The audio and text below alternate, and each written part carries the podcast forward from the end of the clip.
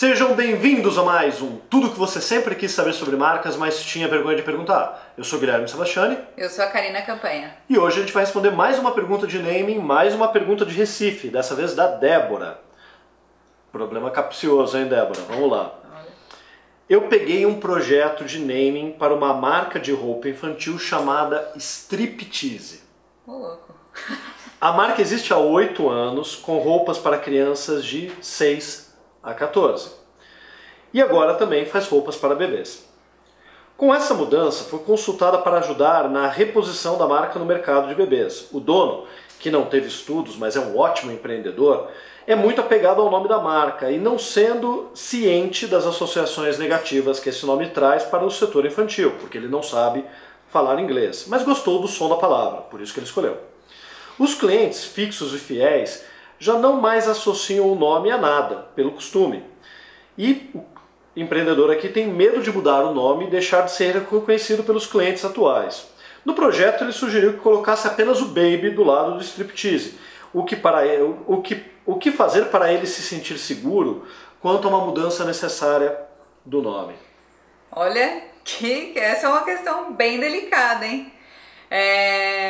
Bom, eu acho que primeiro de tudo, Débora, seria legal você fazer um, uma lista dos prós e dos contras desse nome.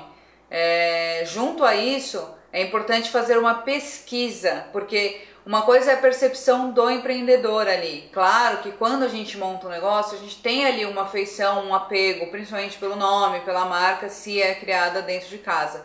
É, então, assim, é importante ter uma lista que você faça com os prós e contras e depois faça de uma mudar pesquisa ou não mudar, de né? mudar ou não mudar. É, e depois faça uma pesquisa, se essa é a dúvida do empreendedor, faça uma pesquisa tanto qualitativa quanto quantitativa sobre esse nome.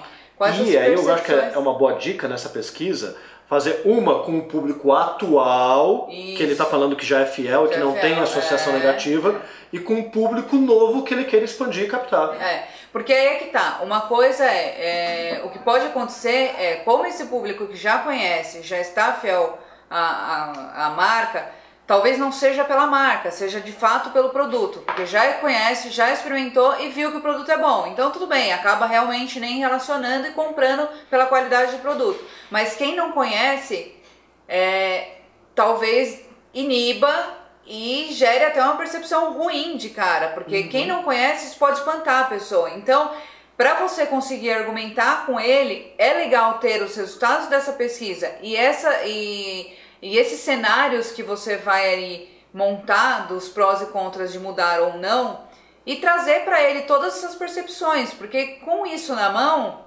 vai ser muito mais fácil dele conseguir visualizar. Porque uma coisa é a gente falar, ah, eu acho que esse nome é assim assim. Outra coisa é o vizinho falar, ah, eu acho que esse nome é assim.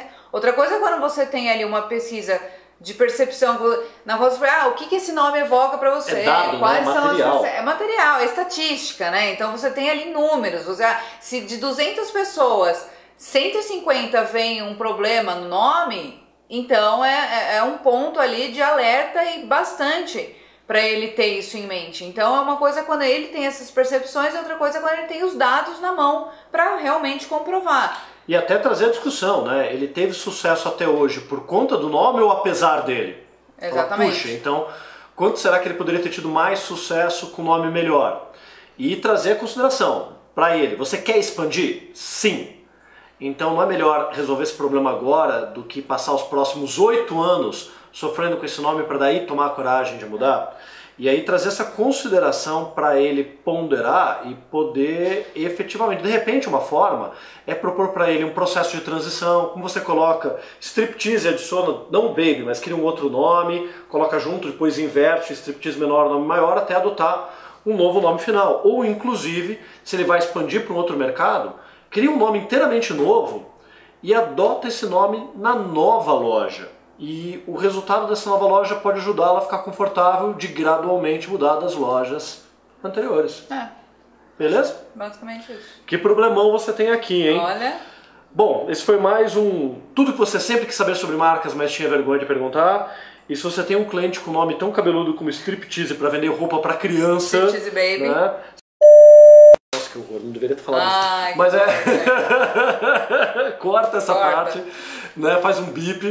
E é isso aí. Valeu, pessoal. Tchau, tchau. Tchau, tchau. Ah, Ah, quem tá mandando a gente. Ah, todo mundo já sabe, tem as perguntas aí É, gente, pode mandar as perguntas.